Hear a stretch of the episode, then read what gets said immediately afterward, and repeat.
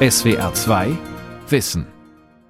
Mit dem Thema Krieg gegen die Ukraine, das Ende des deutsch-russischen Jahrhunderts am Mikrofon Ralf Kaspari. Deutschland hatte stets eine besondere Beziehung zu Russland. Für Deutschland ist es lange Zeit darum gegangen, sich zwischen Ost- und Westbindung zu positionieren. Das war ein Leitmotiv der Beziehungen zu Russland.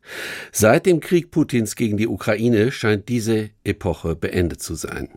Wie sah und wie sieht das deutsch-russische Verhältnis aus? Darüber habe ich gesprochen mit dem Historiker und Osteuropa-Spezialisten Professor Stefan Kreuzberger von der Universität Rostock. Meine erste Frage knüpft nochmal an den ersten Teil des Gesprächs an. Da geht es um die Ukraine und ich wollte wissen, wie man zuerst die Beziehung Russlands zur Ukraine genau beschreiben kann.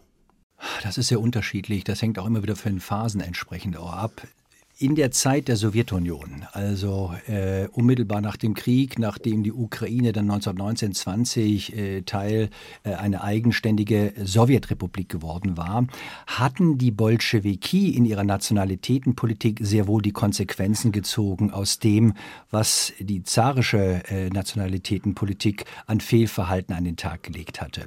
Das heißt, äh, während die Zaren eine Russifizierungspolitik betrieben haben, sind unmittelbar nach der Revolution und als es darum ging, die Sowjetmacht auch in der Ukraine am Ende zu konsolidieren, ausgesprochen großzügig gewesen. Man spricht hier von sogenannter Korenisatia-Politik. Das ist eine Einwurzelungspolitik. Man äh, nimmt die, die Forderungen der Ukrainer sehr, sehr ernst und äh, zum Teil auch Führungsposten in der Partei, in der Wirtschaft und, und, und werden jetzt also auch Ukrainern, also äh, äh, äh, ethnischen Ukrainern also auch gegeben. Äh, mit Blick auf die Sprache, mit Blick auf die Kultur, mit Blick auf die Geschichte äh, macht man ebenfalls große, große Zugeständnisse, äh, indem man genau dem ukrainischen Element äh, eine große Bedeutung also auch einräumt. In den Schulen äh, ist die erste Sprache ukrainisch, an den Universitäten wird ukrainisch also auch gelehrt. Das ist sozusagen die Zeit der 20er Jahre, insbesondere unter Lenin, der dann also auch nach dem Bürgerkrieg und als es darum ging, die Sowjetmacht letztlich zu konsolidieren, sehr wohl auch auf diese wichtige Region, das war ja eine große Region, ein großes Vorfeld vor der russländischen Föderation, der sozialistischen, die man hier auch in die Sowjetunion letztlich als eine Republik eingebunden hatte. Und das war das große Entgegenkommen auch Lenins, äh, der die Notwendigkeit sah, die schiere äh, Bevölkerungsmasse der Ukrainer und das Territorium in diesen Staatsverband UdSSR integrieren zu wollen, dass man hier eine sehr liberale, auf Ukrainisierung hin fokussierte Nationalitätenpolitik machte. Funktionierte weite Teile der 20er Jahre, spätestens in dem Moment allerdings, als Josef Stalin äh, in den späten 20er Jahren etabliert hatte, seine Macht etabliert hatte und im Grunde äh, sich damit äh, jetzt durch den Aufbau des Sozialismus in einem Lande solche Besonderheiten in diesem zentralistisch regierten Staat äh, nicht mehr leisten wollte. Stalin reißt hier spätestens das Ruder herum und mit der Politik der Kollektivierung der Landwirtschaft und die Ukraine war ja nun ausgesprochen agrarisch, also mhm, auch die Kornkammer, ne? Die Kornkammer äh, schon des Zarenreiches, aber auch der Sowjetunion gewesen und mit der Kollektivierung der Landwirtschaft, also die systematische Zerschlagung von Privateigentum, die die Schaffung mit brutalster Gewalt von, von Kollektivwirtschaften, was 1928, 29 und sich bis 31, 32 hinzog, wo bar jeglicher ökonomischer Rationalität Strukturen zerschlagen wurden, von denen man meinte, sie überwinden zu müssen, um den Sozialismus in dieser Region insgesamt aufbauen zu können was am Ende eine immense Hungersnot auch ausgelöste. Und auch das äh, prägt bis zum heutigen Tage natürlich äh, das Verhältnis der Ukrainer zu den Russen, zu den Großrussen und auch äh, diese Negativerfahrung mit drei bis vier Millionen toten äh, Ukrainern und Ukrainerinnen, die im Folge dieser großen Hungersnot zu beklagen gewesen sind. Das sind solche traumatischen Erfahrungen, die leben heutzutage immer wieder auf. Äh, wie gesagt, angesichts des Krieges mehr denn je, aber durchaus auch in den späten 80er Jahren, also in den Jahren der Perestroika, als sich dann auch in der ukrainischen Sowjetrepublik selbst äh, kritische Haltungen herauskristallisieren konnten gegenüber dem Sowjetsystem. Ja, und solche Traumata, würde ich sagen, Herr Kreuzberger, wurden ja auch nicht aufgearbeitet. Also im Sinne Russlands, dass Richtig. die Russen sagen, wir entschuldigen uns und das hätte ja, nicht passiert. Das hat nie ne? stattgefunden. Das hat nie stattgefunden mit Blick auf den großen Hunger, mit Blick auf die Kollektivierung der Landwirtschaft. Äh, die Zeit nach dem Zweiten Weltkrieg war wieder eine Zeit unter Stalin im Spätstalinismus, in dem man also auch sehr stark wiederum auch eine Russifizierungspolitik in der Ukraine durchführte. Hintergrund war schlichtweg der, und das ist sehr stalinistisch gedacht und im Grunde äh, aus der Logik des Stalinismus zu erklären, die Ukraine war zwischen 1941 bis 1944 natürlich von deutschen Besatzungstruppen besetzt und äh, wurde zurückerobert. Und in der Logik des Stalinismus und äh, also auch, äh, auch des, des, des NKWD, des Geheimdienstes, äh, war man sich nicht sicher, derjenige, der überlebt hatte, über den freute man, darüber, über das Faktum freute man sich im Grunde nicht, sondern dem wurde von vornherein unterstellt, wieso hast du überlebt? Du hast überlebt, weil du vermutlich ein Kollaborateur gewesen bist. Und diese Menschen, die anfänglich die Rote Armee als Befreier begrüßten, äh, äh, waren plötzlich damit konfrontiert, sich in ihrer Existenz, in ihrem Überleben rechtfertigen zu müssen. Und aus dieser Unsicherheit im Spätstalinismus äh, hat man versucht, natürlich das Ukrainertum wieder zurückdrängen zu wollen, wieder sozusagen eine, eine Resowjetisierung, eine Russifizierung, die durchgeführt worden ist und all das, was man mal in den 20er Jahren an Segnungen letztlich auch äh, erlebte, wurde systematisch dann also auch ähnlich wie in den 30er Jahren im Stalinismus und Hochstalinismus wieder zerschlagen. Und äh, es gibt allerdings dann wieder spätere Phasen, äh, zum Beispiel dann in den, ja, in den späten 50er Jahren unter Nikita Khrushchev, dem damaligen Generalsekretär, der für eine Entstalinisierung stand und gleichzeitig natürlich auch aus der Ukraine stammte, der sehr wohl natürlich auch erkannte, die Ukrainer sind immens wichtig, also als Form von politischen Verbündeten in dieser Sowjetunion. Und in den frühen 50er Jahren nach Stalins Tod versuchte ja Nikita Khrushchev sozusagen eine Führungsposition innerhalb der kollektiven Führung wieder erlangen zu können. Und er setzte sich am Ende ja auch damit durch. Und da baute er sehr stark natürlich auch auf potenzielle ukrainische Verbündete. Nicht zuletzt die Tatsache, dass 1954 die Krim, die bis dahin formal Teil der russländischen sozialistischen Föderation gewesen ist, wird von Khrushchev 1954 der Ukraine geschenkt, äh, weil das auch als eine Form von, von, ja, von Werben um ukrainische Unterstützung mit Blick auf Khrushchevs Weg hoch äh, in die Chefetagen sozusagen des Politbüros und äh, des Kreml, also auch entsprechend mitgenommen werden sollten. Aufgrund dieser wechselvollen Geschichte, die Sie eindrücklich geschildert haben, woher kommt dieser, ich springe in die Gegenwart, dieser Nationalstolz der Ukraine, der uns ja jetzt alle äh, wirklich, äh, dem wir alle fasziniert folgen? Naja, der Nationalstolz äh, erfolgt natürlich einerseits vor dem Hintergrund, äh, dass man sich bewusst macht, äh, was Putin erzählt, dass es innerhalb der ukrainischen Bevölkerung zu keinem Zeitpunkt irgendwelche Überlegungen gegeben hätte, um äh, sich mit dem Ukrainertum, mit der Sprache, mit der Geschichte, mit der Kultur zu identifizieren, aber auch bemüht und bestrebt gewesen zu sein, doch Unabhängigkeit äh, erfahren zu wollen. Das ist das, was wieder auflebt und äh, was vor allen Dingen äh, äh, mit gutem Recht natürlich auch angeführt werden kann, weil man ja zeitweilig, auch wenn es nur eine kurze Phase gewesen ist, äh, unmittelbar nach der Oktoberrevolution im Jahre 1919, 1920 eine ukrainische äh, Volksrepublik also auch besessen hatte.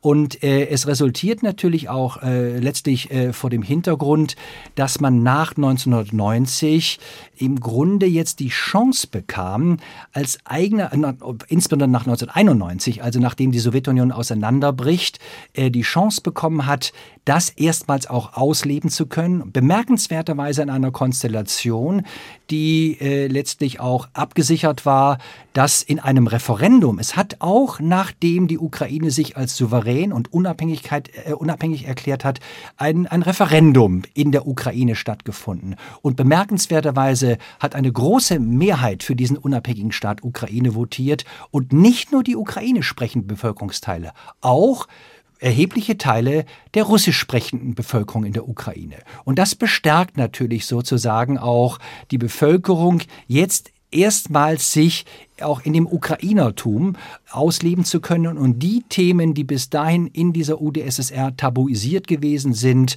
und auch unter äh, äh, Gesichtspunkten der Identifikation, der nationalen Geschichtsschreibung, wie dieser Golodomor, wie dieser große Hunger und auch andere Ereignisse, die auch hier lange Zeit unterdrückt worden sind, äh, jetzt auch erstmals entsprechend ausleben können. Gut, ich bleibe noch mit einer Frage bei der Ukraine. Was, was schwebt Putin eigentlich vor? Eine Dauerbesetzung dieses Landes? Also was sicher äh, ursprünglich die Idee gewesen ist, äh, am 22. Februar äh, 2022 äh, die Ukraine nach Möglichkeit komplett zu unterwerfen, vielleicht nicht unbedingt zu besetzen, aber äh, vielleicht ein, am Ende ein Marionettensystem zu etablieren.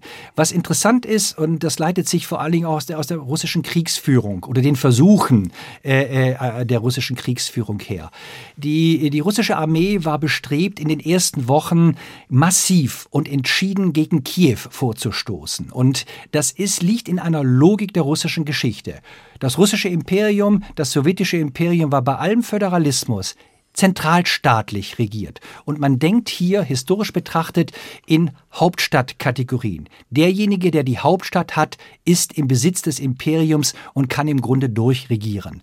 Und in diesem Sinne war es und in dieser Logik, in der auch Putin letztlich sich verhält und in dieser Tradition, in dieser Denktradition, in der er steht, ist im Grunde auch die Kriegsführung durchgeführt worden. Man dachte, wenn wir Kiew erobern haben, bricht das gesamte Regime, das gesamte System in der Ukraine, das politische zusammen und dann können wir entweder überlegen, kann man es reintegrieren oder etablieren wir im Grunde ein Marionettenregime und versuchen auf diese Art und Weise letztlich äh, damit zurechtzukommen. Wie geht es weiter? Ich komme mir vor wie in Zeiten des Kalten Krieges, ohne jetzt zu sagen wollen, dass wir bereits in einem Kalten Krieg sind. Die Zeiten sind sehr, sehr, sehr unterschiedlich und sehr viel anders.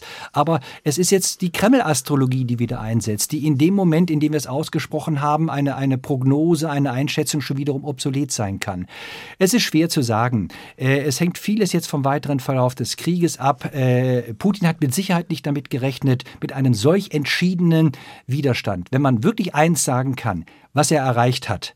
Spätestens jetzt hat er im Grunde die Identifikation der Ukrainer mit dem ukrainischen Nationalstaat erreicht. Mhm. Das ist wirklich das, was er nicht wollte, wie Putin überhaupt vieles erreicht hat, was er nicht erreichen wollte. Nicht zuletzt mit Blick auf die NATO, wenn ich mir anschaue, dass Schweden, das neutrale Schweden oder Finnland jetzt der NATO beitreten. Also er hat ungewollt mit dieser Politik die gesamte Szenerie natürlich jetzt durcheinander gebracht.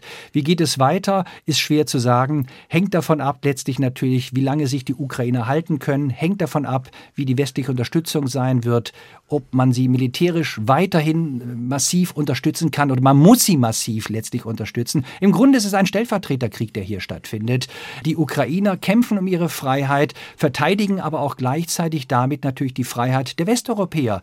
Und deshalb ist es meine persönliche persönliche Überzeugung, und das sage ich jetzt als persönlich politisch denkender Mensch, ich persönlich votiere sehr dafür, die Ukrainer in ihrem Selbstbestimmungsrecht und in, ihrem, in ihrer Bereitschaft, sich verteidigen zu wollen, massiv zu unterstützen. Mehr kann man nicht tun. Äh, und den Rest müssen sie letztlich auch hinbekommen. Und dann wird man sehen, wie sich das weiterentwickelt. Aber wie gesagt, ich bin der Historiker, der eigentlich eher für die Vergangenheit und nicht für die äh, für Zukunftsprognosen zuständig ja, ist. Ja, verständlich. Kommen wir, Herr Kreuzberger, zum zweiten Themenkomplex, das Verhältnis Russland-Deutschland. Mhm. Ähm, ich vermute noch komplexer, noch wechselvoller. Gibt es aus Ihrer Sicht, wenn die Frage nicht viel zu global ist, ein Strukturmuster, das dieses Verhältnis charakterisiert? Ja, also das ist sozusagen die Quintessenz äh, oder auch die These meines Buches, dass ich äh, das deutsch-russische Jahrhundert Geschichte einer besonderen Beziehung geschrieben habe. Ich spreche hier über das lange 20. Jahrhundert mit seiner Ausstrahlungskraft in die Gegenwart, hinein in das 21. Jahrhundert. Was mir aufgefallen ist als Merkmal, als ein Strukturmerkmal, äh, es ist nicht sozusagen zu reduzieren, diese bilateralen Beziehungen auf ein Freund-Feind-Schema. Es gibt Kolleginnen und Kollegen aus der Zunft, die sehr wohl meinen immer, das ist ein Freund-Feind-Verhältnis in unterschiedlichen Ausmaß, in unterschiedlicher Intensität gewesen. Das war es sicher zum Teil auch.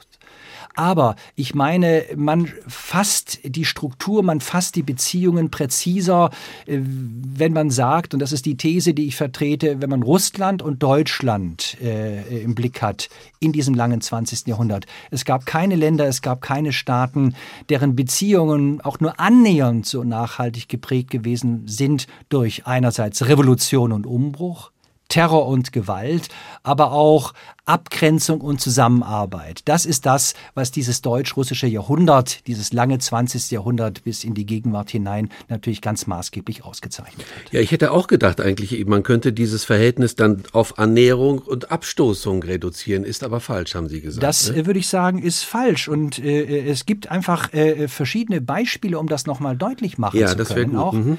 äh, oder auch verschiedene Zäsuren, wenn man ja. der Sache mal nachgehen möchte. Äh, das sind für mich im Grunde das Jahr 1917 2017.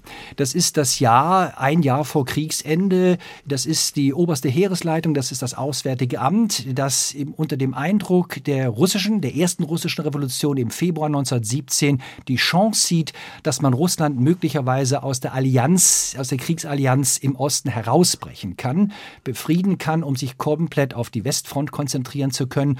Und man versucht das mit Hilfe des Revolutionärs Wladimir Lenin, der im Exil sitzt, der Bolschewik, der das zarische Imperium, den Zarismus stürzen möchte. Und es sind die Deutschen, die expedieren aus Zürich über den berühmten plombierten Eisenbahnwagen Lenin und seine Entourage äh, über äh, Sassnitz nach Schweden, äh, besorgen sogar in Schweden die, äh, die Visa und bringen ihn über Finnland ins revolutionäre Petrograd. Und das ist der Anfang letztlich, dass am Ende im Oktober, November 1917 die Oktoberrevolution stattfinden kann und damit im Grunde Grunde die Bolschewiki sich etablieren.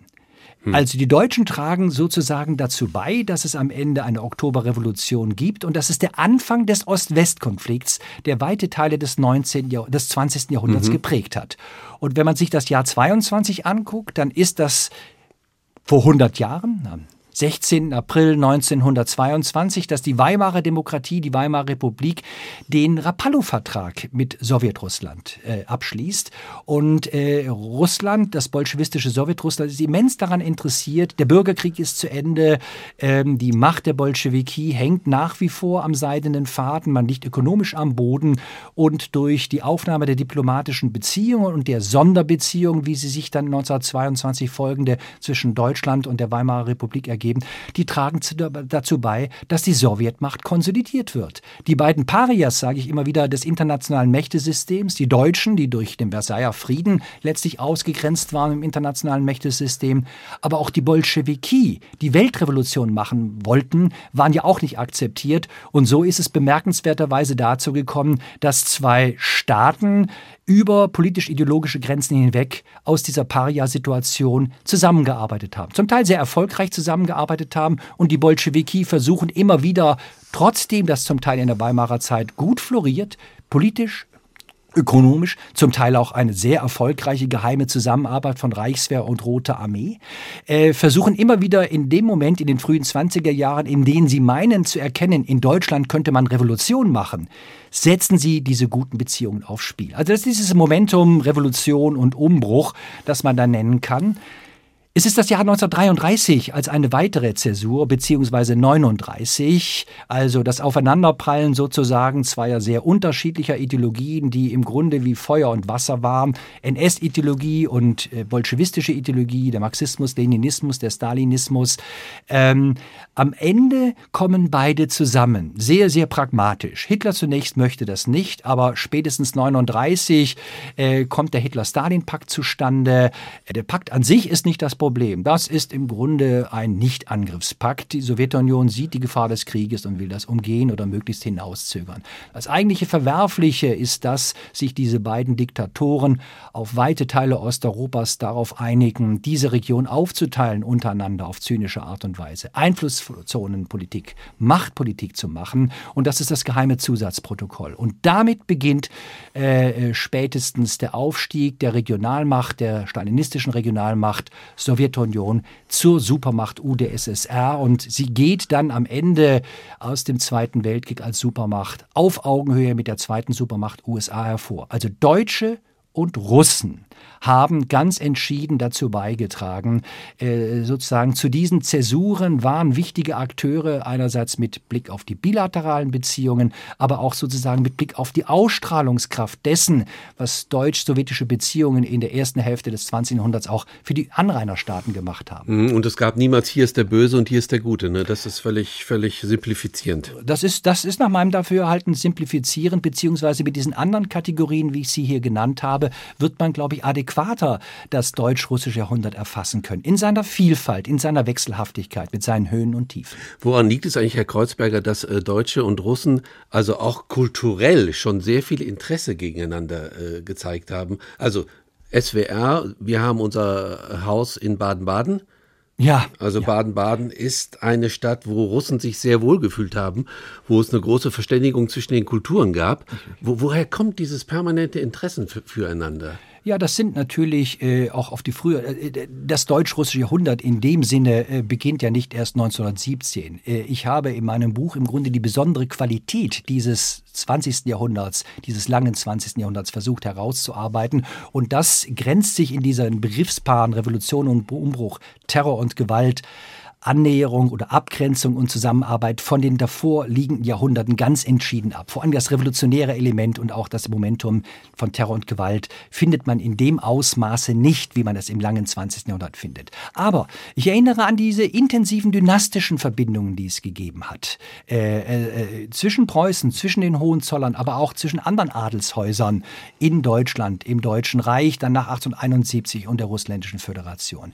Ich erinnere daran, dass im 18. Jahrhundert Jahrhundert beispielsweise Katharina die Große, im Übrigen auch eine Deutsche, äh, eine Deutsche auf dem Zarenthron, auf dem Herrscherthron dann in Petersburg, äh, im Grunde sehr viele Deutsche systematisch angesiedelt werden. Im Übrigen auch das, was heute Ukraine oder das, was die Krim gewesen ist und das heute Südost- und Ostukraine, das, was im 18. Jahrhundert Novorossiya gewesen ist. Im Grunde eine große Steppenlandschaft, zum Teil sehr fruchtbar, aber es waren keine Menschen da, sodass man systematisch auch Leute ansiedelte, Menschen ansiedelte, Ukrainer, russische Bauern, mehr aber noch sozusagen auch deutsche Spezialisten. Und da waren die Deutschen als Einwanderer sehr wohl bekannt. Und die Geschichte der Russlanddeutschen geht vor allen Dingen auch vornehmlich auf dieses 18. Jahrhundert unter Katharina der Großen zurück. Und das hat Tradition, das zieht sich auch das gesamte 19. Jahrhundert also auch durch, bis hin auch enge ökonomische Beziehungen, die es gegeben hat im 19. Jahrhundert. Wenn man sich vergegenwärtigt, nach der Gründung des Deutschen Reiches 1871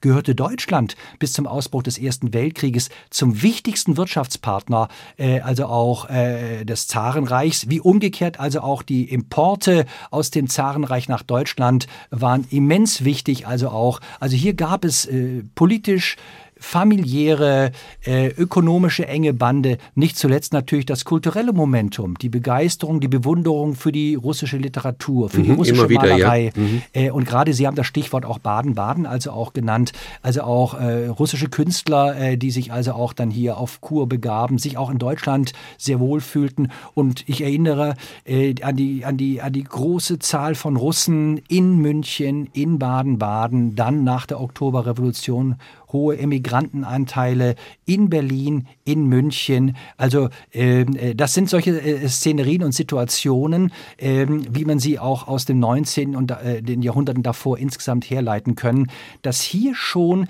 auch verglichen mit anderen europäischen Staaten hier eine gewisse Besonderheit vorlag und ganz besondere Affinitäten, die entsprechend ausgemacht gewesen sind. Ich springe wieder, Herr Kreuzberger, vor dem Hintergrund Ihrer Ausführungen in die Gegenwart. Hat ja. Putin uns zurückkatapultiert in die Zeit des Kalten Kalten Kriegs? Ich bin vorsichtig mit der Begrifflichkeit des Kalten Krieges, weil das sind doch historisch äh, äh, gänzlich andere äh, Situationen. Auch politisch, ideologisch lag das äh, insgesamt auseinander. Der Kalte Krieg war vor allen Dingen auch dadurch gekennzeichnet, die deutsche Frage, die ungelöste deutsche Frage, die Teilung Deutschlands nach 1945 war ja zumindest für Europa eine der Hauptursachen des Kalten Krieges. Dass also hier im Grunde inmitten Deutschlands der Riss äh, durchging. Und hier sozusagen äh, ja das Exerzier Deutschland zum Exerzierfeld des Kalten Krieges wurde, das war die Besonderheit äh, äh der Zeit nach 1945, 45, 49, was spätestens 1990 durch die deutsche Vereinigung im Zusammenwirken von Deutschen, von Russen, von Amerikanern, also Kohl, äh, Gorbatschow und äh, Bush Senior, das waren die entscheidenden Figuren, die den Kalten Krieg beendet haben, indem sie in Europa zumindest die deutsche Frage gelöst haben und den Deutschen die Selbstbestimmung gebracht haben. Das ist der Unterschied. Deshalb bin ich immer vorsichtig vom Kalten Krieg. Aber in der Tat, ähm, wir sind in einer Situation äh, und sind entsetzt, nicht zuletzt natürlich auch äh, äh durch den Krieg, weil wir in unserem Denken ganz maßgeblich aus den 90er Jahren heraus geprägt gewesen und geprägt worden sind.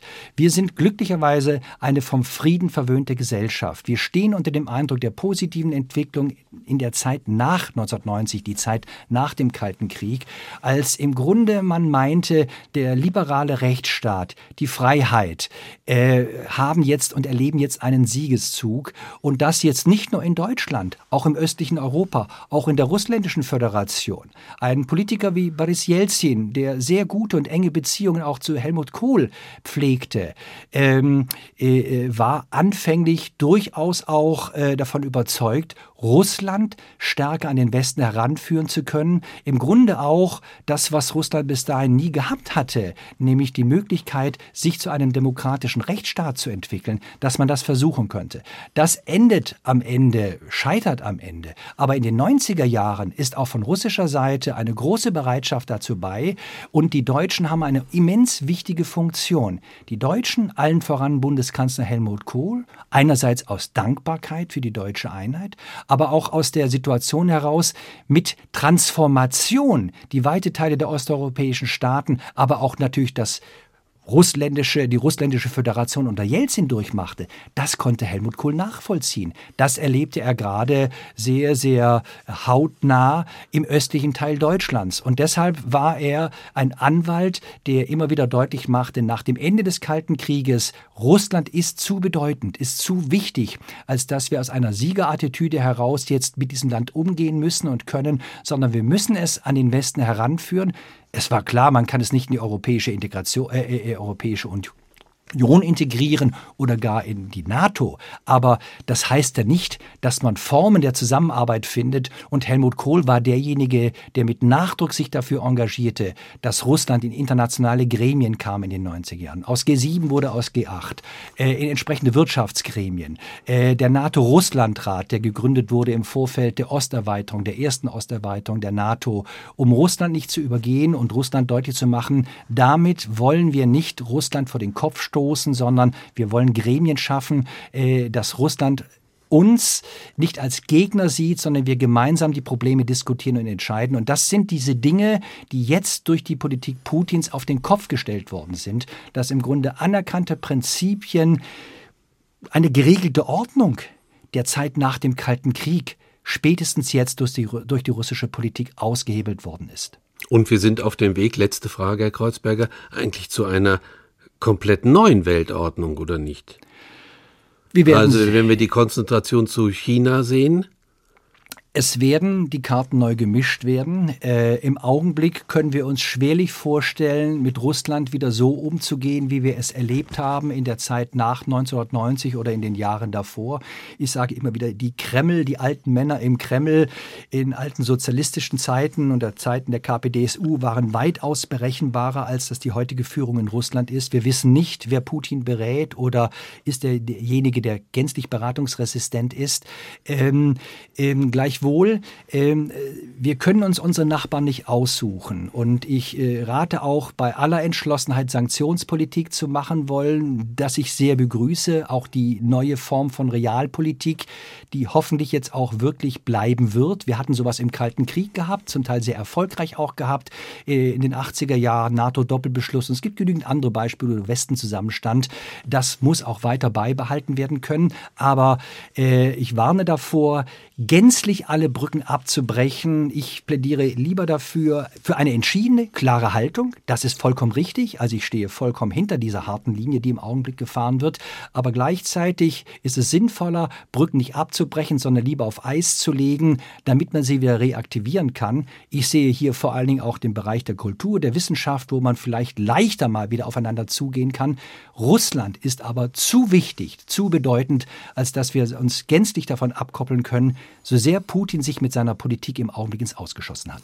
Ein wichtiges Schlusswort. Ich bedanke mich ganz herzlich bei Ihnen, Herr Kreuzberger. Danke für das Gespräch. Gerne. Vielen Dank. Das war die SWR2 Aula heute mit dem Thema Krieg gegen die Ukraine, das Ende des deutsch-russischen Jahrhunderts. Ich habe gesprochen mit Professor Stefan Kreuzberger, Historiker und Osteuropa-Experte von der Universität Rostock. SWR2 Wissen. Manuskripte und weiterführende Informationen zu unserem Podcast und den einzelnen Folgen gibt es unter swr2wissen.de.